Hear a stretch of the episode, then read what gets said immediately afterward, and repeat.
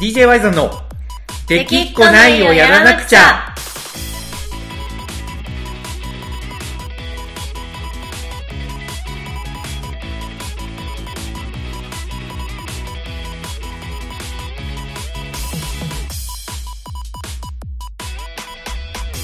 はいどうもこんにちはワイゾンですかなこです。さあというわけでこの子さんやってまいりました毎週日曜日の DJ ワイザンラジオの時間なんですけどはい。さあまあ今週はねなんといってもあの話題しかないのかなとあの話題、まさかあののま動物の森パート2。いや違う違う違う違う。動物の森はあの先週存分に話したのではい。あれ結構評判いいんですけど。やっぱなんかあの趣味系の話はもうちょい入れていきたいの確かにね。なんか僕らのしょうもない雑談を聞くっていうとはいころも増やしていきたいなとは思ってる、思ってるんですよはい。ただとはいえ今日はもうあの話題しかないでしょ動物の森を超える話題がある。動物の森もね、まあ、超えるって言われたら多分はいごくごく一部の間でしか超えないっていう現実はあるんですけど はい。ただもうごく一部にとっては動物の森を超えると言っても過言ではないのかなとはい。まあ何かというとあれですよはい。やりましたよ DJY さん東名阪ツアー名古屋ですねそう名古屋公演をなんと一度は延期という形にしたんですけどはい。無観客ライブ配信でやりましたね。やりました皆さんにお届けするという形をね初めて挑戦してみたんですけど、はい。これしかないでしょそうですね。ねえまあ散々ねいろんな媒体で感想ね。後でそのツイッターのライブ配信とかもしましたけどはいはい。なんだかんだでやっぱこうコナコさんとまだゆっくり振り返ってないじゃないですか。そうですね。ね。えだからなかなまずこかね、こ終わった後うん。ちゃんと喋ってないからね。そうそうそうそう。終わった後すぐコナコさん東京に帰っていっちゃったんで、いやまあ、まあそれもそうなんですけど、皆さはい。んご存知の通り、はい。あの、Y さんという男はですね、はい。みんなでこう、はい。ワイワイ打ち上げに行っても、はい。こう、自分がね、はい。ちょっとなんか、はい。手が休まさった時は会話に参加して、はい。さも僕はずっと喋ってましたみたいな体で会話に参加してくるんですけど、はい。基本ずっとスマホいじって感想とかチェックしてますからね。いやでもねあの日そんなスマホいじってなかったよ俺。あ、本当ですか？いや意外にも。そうそう。確かにいまあ、つもはそうなんだけど、も、まあそういつもはね、もうう。ん。黙々と会話せずに、そう SNS をチェックしてますからね。そういやあの日はね正直ただただ頭が痛かったただただ頭がただた痛かった。だそうただただ頭が痛くて楽しくて無理してシャンディガフを頼んだ。そうそうそうそうなんか、ねあのやっぱねすごいプレッシャーを感じてたわけですよはい。ずっとはい。それがあったのでなんか終わってほっとしたのかはい。なんか疲れが溜まってたのか、はいなんか頭痛がひどくてはい。うん。それに耐えてたずっと。ぐっとこらえて。うん、けどなんかねあの、まあ、キリエムの都築さんを中心とするチームと、はいはい。えー、DJY さんチームの一部手伝ってくれたスタッフの方たちと、はい。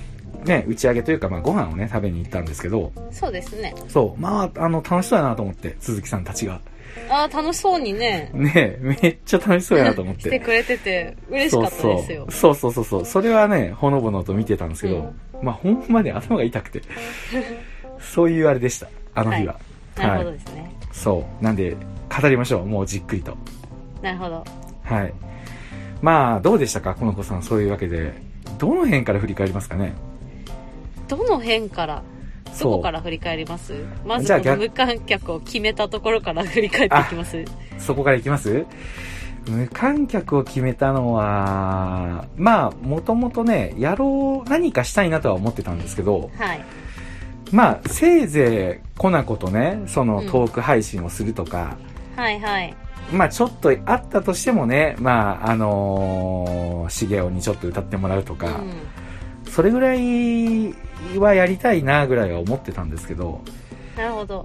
うんまさかねあそこまでの規模と届け方まあ、みしたいにっかりやりましたからね。しししっかりやったよ本当にやったしっよかりやりましたよね。俺はやよく頑張ったよ本当にマジで思うけど最初ナンバーガール流して私が森山未来みたいに入っていくみたいなそういう案もあったりそう懐かしいねそうなんよもともとは そんなねふざけたことやろうとしてたよねしてたその時は、あの、ライブハウスのキャンセル代を、うん。まあ、そもそも、まあ、ちゃんと満額払おうとは思ってたんですよね。はい。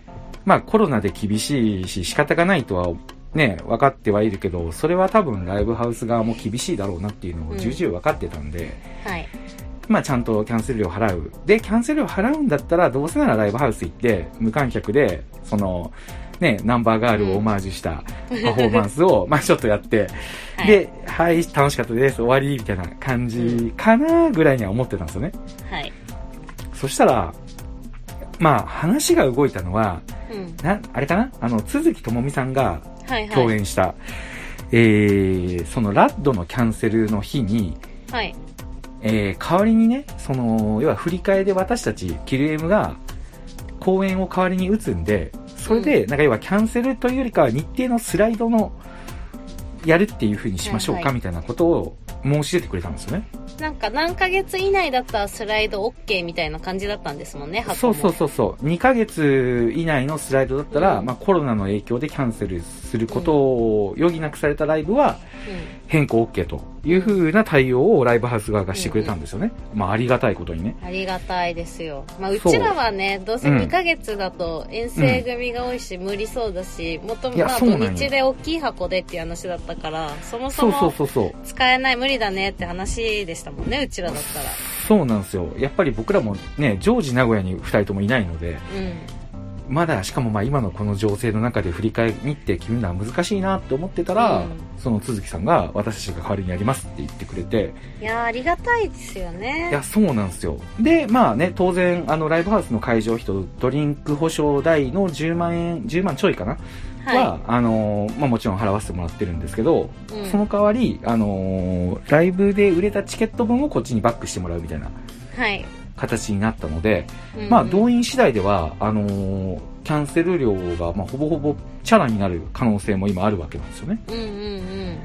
まあね、キル M が通常時だったら間違いなく動員して、うんチャラにはなると思うけど、そのまあ、5月もどうなってるかわからないので、難しいですよね。そこは、うん、本当そこは何とも言えないんですけど、まうんあ、もともと満額払うつもりだったんで、非常にありがたいなと。ありがたい。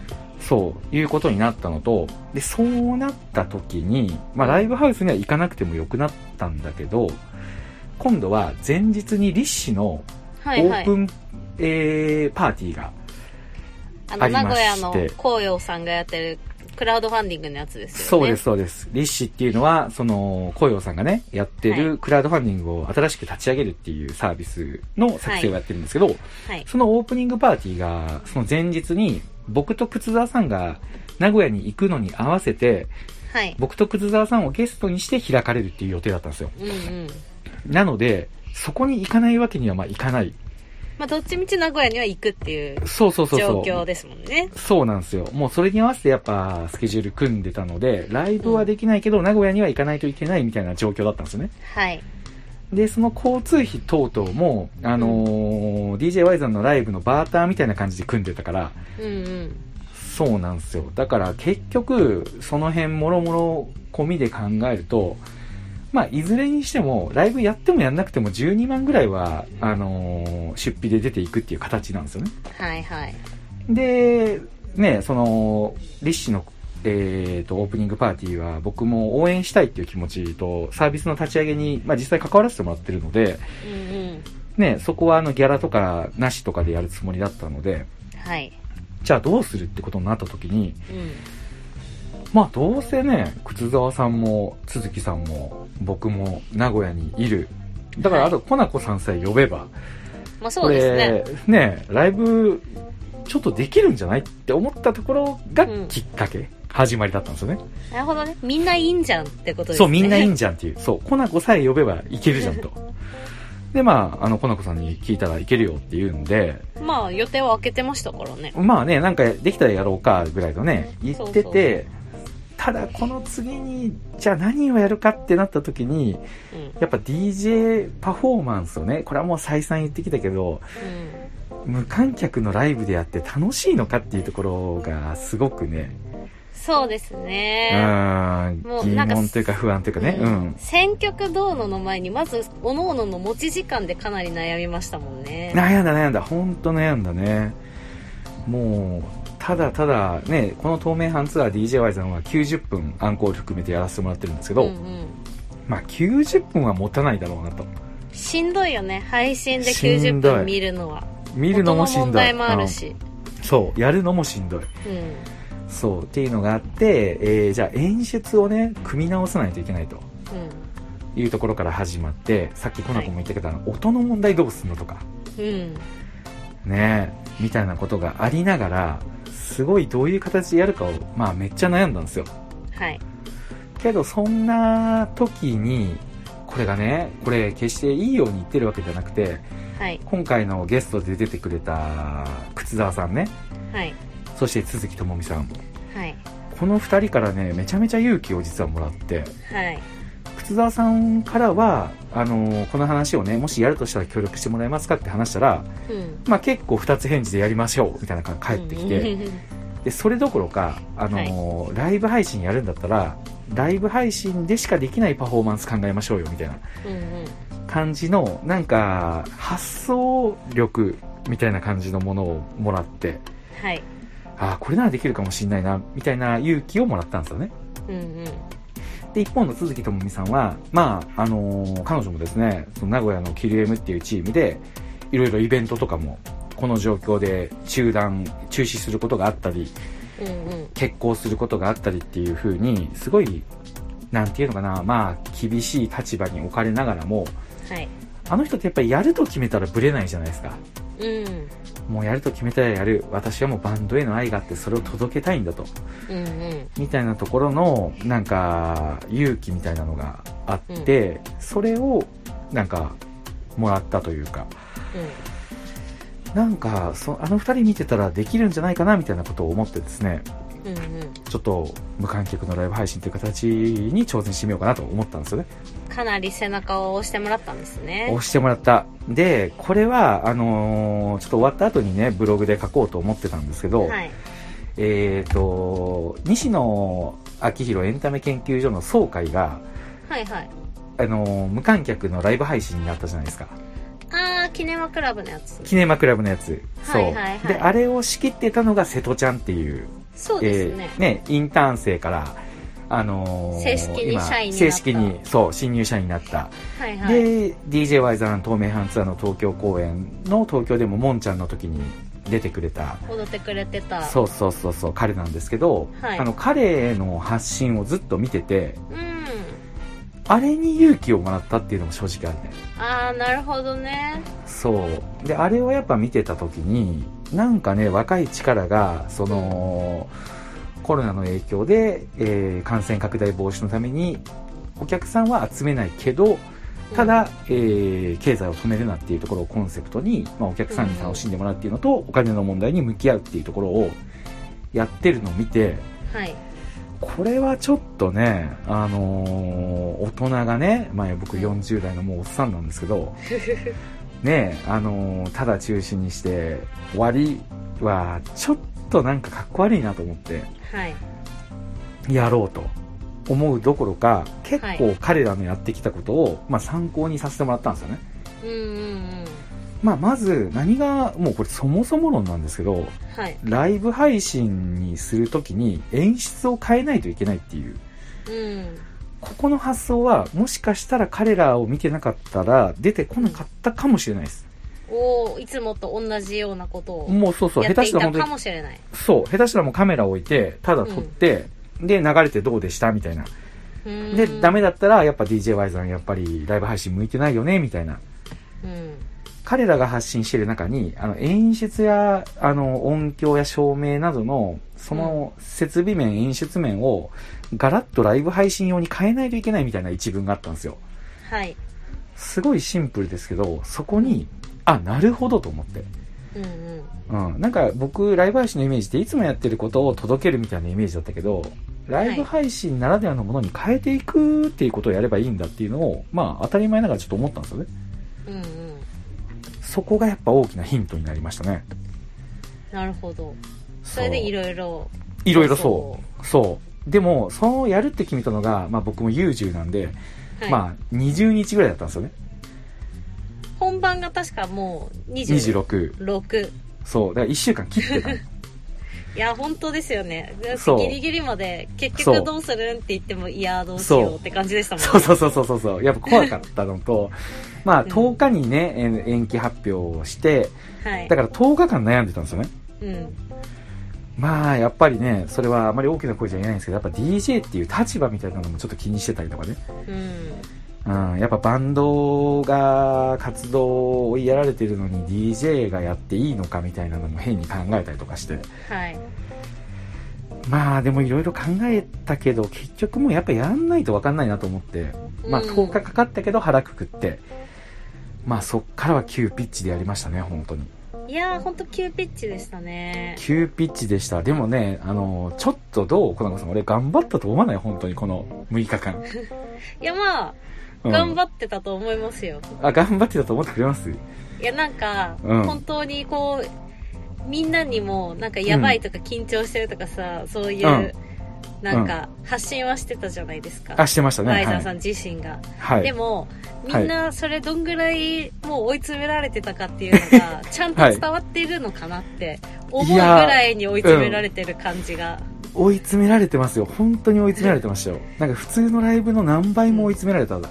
だってもう本番のリハ始まってて、もうセッティング始まってて、鈴木さん来る1時間前とか、うん。その演者が入る1時間前ぐらいに、うん。顔急に真っ青な顔で、あ、うん。どうしよう、鈴木さん機材会場にあると思ってたらどうしようって言い出して、DJ として呼んでるのに、DJ 機材どうするかの確認をしてないなんて、マジでやばいんですよ、会場に DJ 機材ないわけだし。まあね、ただ、それ言い訳させてもらうと、あの、はい。ツイッターで、なんか、鈴木さんが、あの、いつもライブハウスに行くときは自分の機材を持っていくみたいなツイートしてたのをなんか覚えてたから、まあ、まあ、にしても確認しろって話なんですけど。そう。まあ、そうそう結局ね、鈴木さんはちゃんとうん自分の機材持ってきて、自分の機材でやってくれたわけなんですけど、そうなんですよ。もう、じゃなかったら、うんいやもう最悪俺の iPod に曲入れてやってもらうしかって言ってたけど、そうね。ね。まあでもほんまにやることがいっぱいあったんですよ。マジで。その、ジャスダックの確認から、うん。えー、ライブ配信の環境をどうやって整えるかから、はい。そういう基本的なね、そもそも開催の最低限のところから、あとまあやっぱ集客をどうするかとかね。うん。やっぱ多分無料だから見れますよだけだと多分誰も見ないなって思ったんですよね。はいはい。そう、だからやっぱ、あのークローズドでやることにして、うん。まあそこにね、アーカイブも残さないということで、もう本当のライブに来てくれるみたいな。これはね、でもやってよかったと思いますね。うん正直見れなかったっていう人もいて、残してほしいっていう人もいるかもしれないけど、うん。うん。まあ多分、まあ全員とは言わないけど、多分それやったら見ない人が多かったと思うんですよね。まあそうですね。後で見ればいいやってそいううそうそうのがあるそうそうそうし。そうあとやっぱライブ感をやっぱ出したかったので、同じ時間うん18時半に開場して、えー20時半終演だったんですけどその時間をやっぱ共有したいっていうのがやっぱありましたねうん。うん。まあそんなこんなでしたよ 本当にもうポルカがもう新企画を立ち上げられないって分かった時は死んだかと思いましたよ ほんまに、いやーまあ、うん本当にキャンプファイヤーの社員さんには感謝ですね。こんな早くに対応してくださって。まあそういうわけで、まあいろいろ僕が大変だったっていう話は散々、まあね、はい今までもしてきたけど、逆にでもコナコさんどうなんですか？いやまあ私は、はい。もともとその、予定、あもうなんかやるかもわかんないけど、とりあえずまあ開けといてくれるって感じだったんで、まあとりあえず開けて、はい。名古屋にはその26日行けるようにして、はい。で、まあ DJ ワイザーだから配信だって言っても、はい。割とワイザーより気楽な気持ちですよ、私はいはいはいはい。まあ、はい。とりあえず行って、どんな感じか会場を見て、うん。で、なんかその雰囲気見ながらやればいいかなみたいな。配信だったらこう自分手元でうんコメントとかね、会場してからの見て雰囲気見て、あ、誰々見てくれてるなみたいな感じでできるかなみたいな。うん思ってたら、数日前に急に、えコナコウクレレいけるって、はい。えって思いましたね。あ、えって思いました？ウクレレって。うん。ふと思ったんですよ。あのー、コナコがずっとツアーファイナルはね、ハイパーコナコタイムのラストは銀河鉄道の夜ってずっと決めてたじゃないですか。はい。だから、あ銀河鉄道流せなかったなとかって思ってたら、はい。あれちょっと待てよと思って。はい。あいつ、ウクレレで銀河鉄道の夜いつか歌ってたなと思って。いや、銀河鉄道の夜は一回も歌ってないんですよね、私。あれそうだったっけ？どっかで歌ってなかった、あの、ベイビーベイビーをずっとあ歌ってて。、ああ、そうだ、そうだ。ベイビーベイビーだった。そうだ、そうだ。そうよ銀河。鉄道は一回も歌ってないんですよ。あ、そういうことじゃ、あれが初？あれが初。へえ、それは大事すぎて歌えなかったみたいな感じなんですか？いや、まあ、純粋にベイビーベイビーの方がなんかこう、うん。弾き方なんに合ってる。ですかね、こう、ん気軽に歌いやすい感じ。なるほどね。なるほどねそうそう。そう。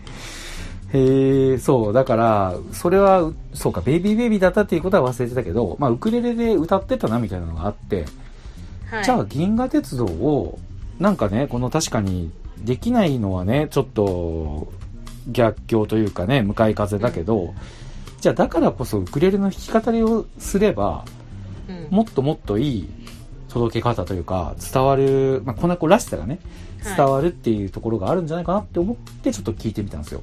なるほど。いけるみたいな。はい。そしたらでも割とすぐいけるって言ってたよ。なんか。えやまあねーとか、うん。えーどうしようかなとかなかったよ。いや、まあ、うん。それはないですよ。だって私と Y さんの LINE って結構いつも必要最低限じゃないですか。まあ確かに、いける、OK とかぐらいしかないね。そうそうそうそう。はい。量、量とか。量とかそうですね。うん。あと、はよ寝ろとか。そうそうそう。うんあと Y さんからのごめんが多い。そうね。そう。まあだから、来た時は、うんえ？え？って思いましたよ。あ、思ったの？へえ。思って、え、マジか、うんウクレレいけっかなと思って、うん。でも、うん。まあまあまあまあと思って、これはうん。いける、いけるだろうと。うん。うん。なんかうん。配信の時も言ったけど、うん。多分私がウクレレで銀河鉄道の夜を歌って、うんすごいなんか上手だったとかそういうのは求められてないと思ったんですよ。そうね。うんうんうんだから、だからこそいけるなと。うん。あー、なるほど。でも俺あれね、めちゃめちゃ感動したよ、ほんまに。ああ、もうあれはね、うん。いろいろ試行錯誤したんですよ。あ、そうなんすか？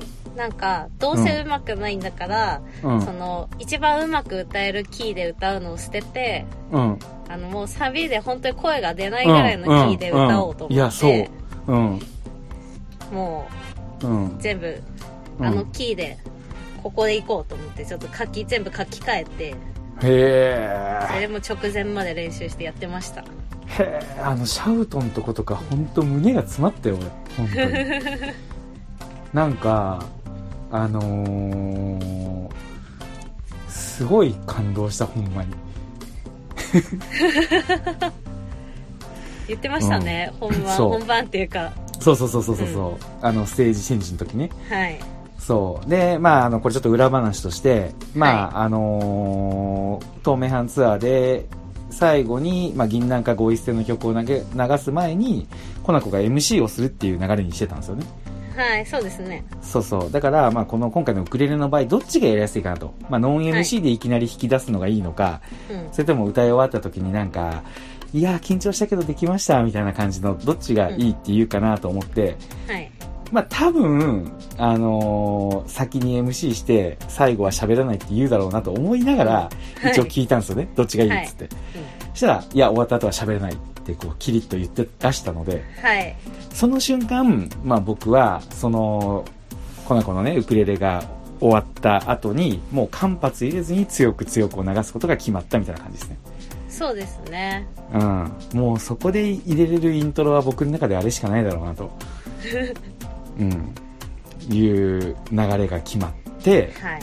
それを、その後に考えたのが、じゃあ、コナコが、ね、ウクレレ弾く前に、言うて息をね、整えさせた方がいいかなと思ったんですよ。はい。その、いきなりね、なんかめっちゃ激しく踊ってた後にウクレレ持ってきて弾くのはさすがにちょっと酷かなと思ったんで。まあ大丈夫ですけどね。いやけどまあなんかお客さん的にも、あ、まあ、まあ。なんかやっぱちょっとコナコがはけた方が、うん、あのー期待値上がるかなと思って。確かにね。うん、演出上っすよ。で、じゃあ僕は何しようと思った時に、まあちょっというん前にね、このラジオでも話したけど、もう一曲全部喋るっていうのをうん。やろうと思って、はい。あの、ボーコーダーズのコード4っていう曲をね、はい。あの曲がすごいちょっと情緒的じゃないですか。わかります？はい。そう、あれに乗せて喋ろうと。で、あれ本当にね、全く何も考えずに、ステージに立って出てきた言葉をそのまま言おうと思ったんですよ。うんうん。うん。だからあの曲は4分50秒ぐらいあるんで、4そう分、ですねそう、そう、結構長い。長い。長い。で、BPM が155なんで、はい。早い。早い。早い。割と早い。うんで、160に、さラブディスコからのつなぎだったんで、162に合わせて、ずーっと喋ったわけですよ。4はい分50秒。はい。めっちゃきつくて、あれがやっぱり。本当に。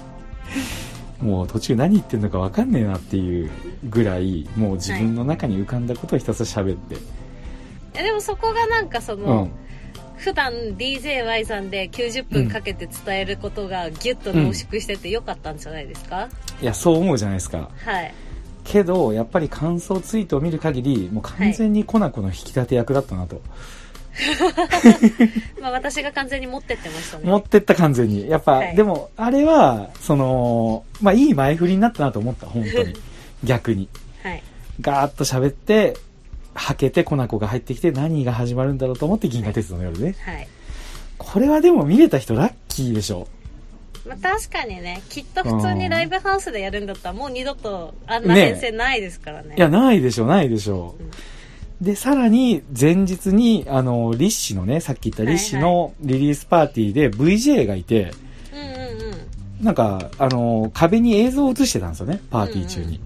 で、これ見て、あ、ここにコナコの旅の写真を流しながら歌ったら、うん。これはもっといけるんじゃないかと思って、ね。急遽お願いしたんですよ。うん。あれでも良くなかった、あの案。まあ私はね、自分歌ってたから見れてないんだけど、うんうん。あ、でもなんか映像とか見てない？あ、自分のとこは見てない。あ、見てないんだ。見てない。あのーうん最後のあれは見てたけど、みんなで、はいはいはいはい恋ダンスとかは見たけど。はいはいはいはい。いや、でもめちゃめちゃ良かったよ。なうん。もともとそのウクレレの時のその写真流すっていうところから、あ他の演者の人もあったらいいかなっていうところで、鈴木さんのあの映像を流すっていうそうそうそうそうそうそうあれめっちゃかっこよかったよね。あれめっちゃかっこよかったでしょ？そう。あれすごいよかった。そう。で、俺も、あの、強く強くの、DJY さんずっと写真固定かよと思思わせといて、はいはい。強く強くの、あの、無駄にしない明日のためにで、あの、ビンゴ国府祭りの時の 映像を、あれ重ねたんですよ。ね VJ の人とめっちゃ練習して、はいはいはいこのタイミングで押してください、みたいな。うん。だからあの瞬間僕はビンゴ国府祭りで踊ってくれたみんなを背負って強く強くを全国に届けれたわけですよ。だから結構感動的な演出ができたなと自分ではやっぱ思ってますね。うんうん。でぶっちゃけ俺前日に、まあはい瀬戸りが今回もなかなか決めれなかった。そうね。結局来たの当日でしたもんね。当日の朝ね、朝4時ぐらいで。朝4時ぐらい。そう。で、これはもう寝とるわっつっ、てそうそう、はいどっちかというとね、決められなかったというよりかは、はい。もうマジで決める時間がなかった。なるほどね。もう、そのいろいろ、他の、そう、その、いろいろな手配とか、はい。その台本書いたりとかいろいろやってたので、ほんまに瀬戸り決める時間がなくて。はい。で、えっ、と、朝のね、4時ぐらいに一回、まあ、やっと決めれて、はい。自分で投資でね、流してたんですよね。はい。そしたら、もう、あの、コード4、銀河鉄道の夜、強く強くの流れを自分で想像して、なんか明け方にボロボロ泣けてきて。で、その瞬間に、あ、これはいけるなって思いました。なるほどね。うん。めっちゃ泣いたもん、一人で。これほんと感動的やんと思って。やばいな。やばいでしょ。うん。まあ、いいパフォーマンスができたのかなとはい。思いました。ねはい。めっちゃ裏話なんだけどさ。はいはいはいはい。Y さんがコード4でめっちゃ喋っててさ、私はいがウクレレ持ってスタンバイしてるじゃん、カメラに映んないとこで。はいで。私の隣でさ、そのうんウクレレを弾くときにうん座る椅子と、うん。あと譜面台うん。のセッティングを任された茂雄が、うん。あの、いつだどこで行けばいいんだみたいな。でも Y さんいいこと言ってる。あ、ブース戻った 今か？いや、まだ喋ってるみたいな、ずっと困った顔してたのが、はいはい。この顔はみんな見れないなんてかわいそうだなって思いながら私はずっと見てた。なるほど。まあ確かに4分50秒あったから、いつ終わるか彼にとっては分かんなかったんでしょうね。そう、何分ある曲なのか、うん Y さん、なんか Y さん喋るって言,、言わなかったじゃん。まあ確かに、あの、コナコナコしか知らなかったもんね。そうそうそう私も茂雄が知ってると思ってたからうん。なんか Y さんえ喋ってるみたいな感じでなんかあの曲が流れて終わる時に椅子を置けばいいみたいな。認識だったみたいだから、うん。なんかすごいあたふたしてました鈴木茂雄はあの、はい一番、一番、あの、最高潮を迎えるいいところで。そうウケるな、あいつ。まあ、あの日茂雄はずっとうんなんか、うんそう出演者ずらしてていいのかみたいな自分の立ち位置がわからないってすごいあたふたしながら AD みたいにいろいろこなしてまあ大変そうね。でしたね,、まあね。まあでもやっぱ彼がオープニングアクトでやってくれたのはでかかったですよね。いやー本当にありがたい、うん。彼はライブ配信でも全然いけるパフォーマンスですもんね。うん自分の歌で歌って盛り上げるっていうね。そうですうね、ん。そうなんですよ。だから、まあ本当に茂雄も良かったし。はいで、なんといってもね、鈴木智美さんですよ。いやーかっこよかったほんまかっこよかったね。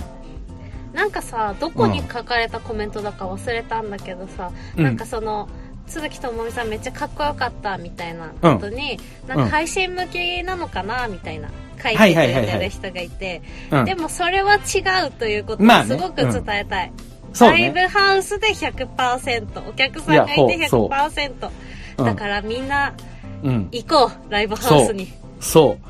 あのーそれは本当にそう、その通りで、まあやっぱりね、ちょっとあの、べ別格やなと思ったね、本当に。そうですね。でもなんかその、うん。ライブハウスに絶対普段さなんかうん。行きたくてもその行けない人っていうかその名古屋に住んでないし、うん。仕事があるし遠征でわざわざ行けないし、行けないみ、本当に行けない人とかあとお子さんとか、そういう人たちにも見てもらえたのはすごい私も嬉しかった。だよね。なんか本当にあれじゃないと見ない、見る機会がない人がうんかっこいいって言ってくれたのが嬉しかったし、そうそうそううん。まあやっぱね、DJY さんファンが結構見てコメントしてくれてるのが嬉しかったですね、僕は。嬉しかったねそう。あれで、やっぱ DJY さんが、あの、19時半過ぎからなんで、19時半まではいいやとか、だとちょっと悲しかったんで、うんまあどうしても間に合わないとかはね、しょうがないんですけど、しょうがそれはしょうがないけど、ねうん。それはしょうがないんですけど、まあ嬉しかったですね。はいそして、なんといっても、靴沢さんですよ。そうですねねえ。靴沢さんの、あれおもろかったな本当にガチなジャスティン・ビーバーのガチダンスが、いい振りになって、あの、最後こうカメラをね、手で隠した後の恋ダンスね。なんかその手で隠すののアイディアもすごいと思ったけど、私はそれより、そのうんガチダンスの時の、あの、お友達のうん YouTuber の何ちゃんだっけ？えー、れ、れいちゃん、れいちゃん。れいれいちゃん、れいちゃん。ゃん。うん。れいちゃん結構踊り慣れた感じで、うんなんかこうカメラ目線とかバッチリ決めて、うん。なんかかっこいい感じで踊ってたじゃないですか、余裕の表情で。すごい練習してくれたって言ってたけど。ねで、その後、靴沢さんが、なんうかん、どういう感情なんだろうって顔でこう、怪しいステップ踏んで、カメラの奥にスッて消えてくシーンがあって、うん。うん。私はそこがすごい好きで、終わった後何回も繰り返しそこだけ見た。あの、靴沢さんの目がいいよね。え、そう、目がいい。目の。表現。やばい、あれは。やばい。れいちゃんもほんまいい子だったよね。いや、ほそう、めっちゃいい子。うん。ねえ急遽来てくれて。一緒に盛り上げてくれて。ね、5日前ぐらいに、うん。この日名古屋で踊れるって、靴沢さんに言われて、二つ返事で、あ、いいよって来てくれたって言ってましたもんね。そう。めっちゃいい子だったほんまに。なんか振り替え公演もお願いねって言ったらやりやりたいですって言ってくれて。なんかね。いい子でしたわ。うん。いや本当いい子だったで実際あれ配信見てる人はその靴沢さんがカメラ隠した後にうん。会場の外までダッシュで行ったっていうことは伝わってるんですかね？あれ見てる側からしたらどう見えるんかなと思って。ああ、確かに。ね、だからびっくりしない？いきなりカメラね。そうしカメラ白くなった後にいきなり恋ダンスのでーんででででででが流れたら、うん。急に靴沢さんたちが外にまあうん。会場の外にいて、であの「ヒート並みの」でこうドアを開けて入ってくる、まああそこがもうやばい。怪しさ。やばかった。で、本人だってそこ失敗したって言って見て爆笑してましたね。爆笑したね。なんかあここなんかそうカメラ隠すのがなんか失敗したみたいな。そうそうそうそう。そう。言ってたね。そうなんだよね。そうあれおもろかった。それ含め面白かったけど。うーんめっちゃ面白かった。であのみんなで恋ダンス合流していって、最後は全員で踊るっていうね、うんうんまあ、俺全然踊れてなかったけど。えワイちゃんは全然踊れてなかっ俺はほんまに踊れてなかったね。たはい。コナコ結構踊れとったね。私はジャイアンナイトでもうん。踊るんで、はいはい。ただあのステージで踊ってみんなと逆だからあの左右を何回か間違って、あやべえってなったけど、はいはいはいはい。はい。そして最後は YMCA で全員で締めると。そうですね。うん。よかったね。よかったですねそうまあ総じて言えることはやればできるなっていう。本当に思った。そうですね。うん。やればなんとかなるんだなと。うんうんうん。ただやっぱりライブハウスでやりたいですね。そうですね。ね。次はね。うん。さあまあそんなわけでいろいろ振り返りをやらせていただいたんですけど、はい。どうですかこの子さん。もう他に言い残したこととかはないですか？言い残したことですか？はい。なんかもう一つぐらい茂雄の小話入れた方がいいですね、違うものがあるの？あるの？いや特にない特にない。あないんかい、ううん。ないないかな。なんかいつも茂雄って出演してくれた人とかとツーショット撮ってるじゃないですか、ああ撮ってるね。撮ってるね。ただ、うん。それの時なかなかみんなに声かける勇気が出ないのか必ず私のところに先に来るっていうそれはいつもちょっと笑っちゃいますね。なるほどね。なんとなく勇気が出ない、うん、いやなんか多分なんか撮りたいけど自分から言ってなんか緊張しちゃうのか、とりあえず私で一回緊張をほぐして、そういうことでねなんかみんなに撮ってるよっていうのを見せて、うん。そのはいはいはいはい。流れでみんな撮りましょうみたはいいな、はいはいはい言ってんのかな、みたいな。そういうことね。そう。あいつは本当にそういうとこあるよな小心者というか。小心者本当小心者。本当小心者のええやつよなほんまに。いいやつ。いいやつ。まあ俺も小心者やけどな結局。いやまあ、うん。そうそうやな、うん。でまあコナコも小心者やけどな。まあ、私はすごい小心者ですよ。うん。で靴沢さんも小心者やけどな。うん、うん。そうですね。そう。で鈴木さんもそうだからね。こううわでもそこはねちょっとねあのーシークレットにしとこうかなと思ったけど鈴木さんも小心者ね。だから多分ステージではかっこいい、うん。ステージはもうかっあの強い自分こいいを見せたいっていう、ん。そうそうそうそう。だから多分小心者じゃないのは多分レイちゃんぐらいだったかな。確かにあの日の出演者で。すごいナチュラルだったよね。ナチュラルでしたね。ね。はい。というわけで、えー、名古屋公演の振り返りをさせていただきました、はい。そしてこの後は、えー、振り替え公演が。振り替え公演というかもう東名阪の追加公演っていう位置づけになるのかな？あー確かにね。ね。東京102人動員、うん。そして、えー、大阪107人動員。うん。そして、えー名古屋の無観客ライブ配信は観客は無観客と言いたいとこだけど一人いましたねそういえば。あいましたね一人。唯一の客が。唯一のそう唯一の客がね、はい。いました。まああれはあの客という役割のスタッフです。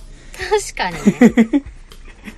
そうそう。ちょっとねあいつが一人いたんですけどまああの視聴は多分ね瞬間最大で110は超えてたところは一回見たんですけど、うんうんうん。だから110人以上がまあ見てくれて、そうですね。一箇所で何人も見てくれてるところもたくさんありましたからね。ありましたありました。そう。大体常時90人から110人の間ぐらいで100人はほぼ常に超えてたのと、うん。結構すごいことよね。オンラインの向こうで100人が見てくれてたって。いやすごいよ。なんねか地味に地味に嬉しかったのがさ、えうん。あのフローレンっていつもうん。遠征とかでも遊びに来てくれるじゃないですか、うんそのお父さんが一緒に見てくれてたらしくて。へえちょっとなるほど。い嬉しくないですか？そや嬉しい嬉しい。そうなんよ。だからそう考えたらあの100人というか100端末なんやね。そうそうそうそだからその画面の向こうに何人いたかってううん。子供たちもたくさんいたらぼし、うん。って考えると結構な人に届けれたっていうことよねそう大体結構みんうん。な一人でじゃなくて、うん。こう家族で見てくれてたりするので。そう。大阪のモットーなんてライブビューイングで見てくれてたりとか、あとスナックキャンディー姫路もねライブビューイングやってくれたりとかしてたんで、まあ相当数に届けれたなっていう、うんなんかその可能性ライブ配信ならではの良さみたいなのも感じましたよね。そうですね。ね。であとは何と言ってもはい。ライブ配信ならではの良さもそうなんですけどクラウドファンディングですよはいはいはいクラウドファンディングの支援者数も90人を超えてるんですよね。おー。うん。終わってからも、そう。あの、必要最低限のね、その目標はもう達成させていただきまして、はい。で、今はね、えっ、と、コナコや、えー、しげお、鈴木智美さんの、あのーお礼メールって、お礼メッセージか。それぞれの。動画ですね。そうそう、動画メッセージを出して、メッセージ。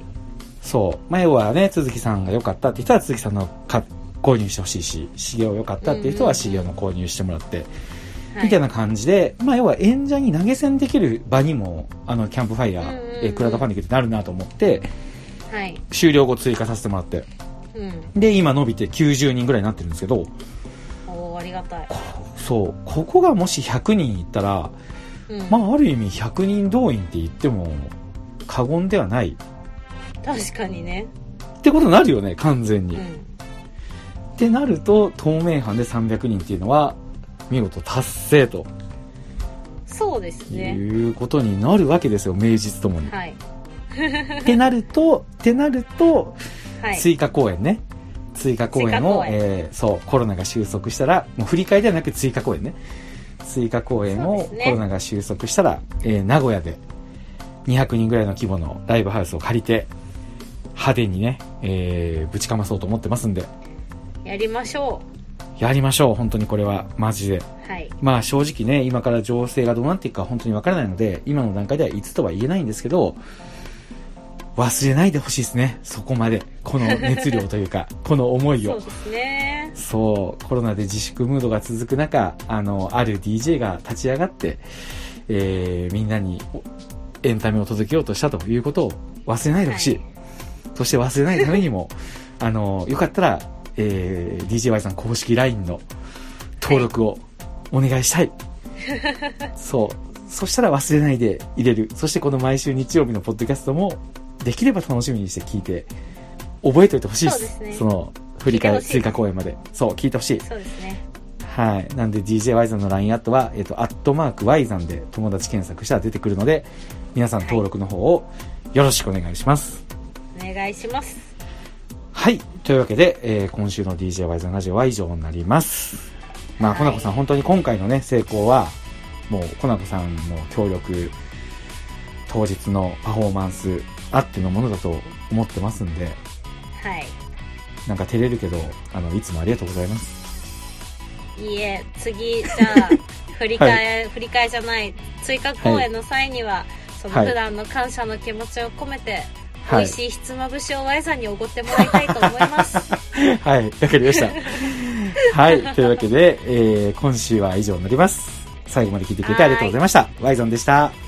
かなこでした。はーい、バイバーイ。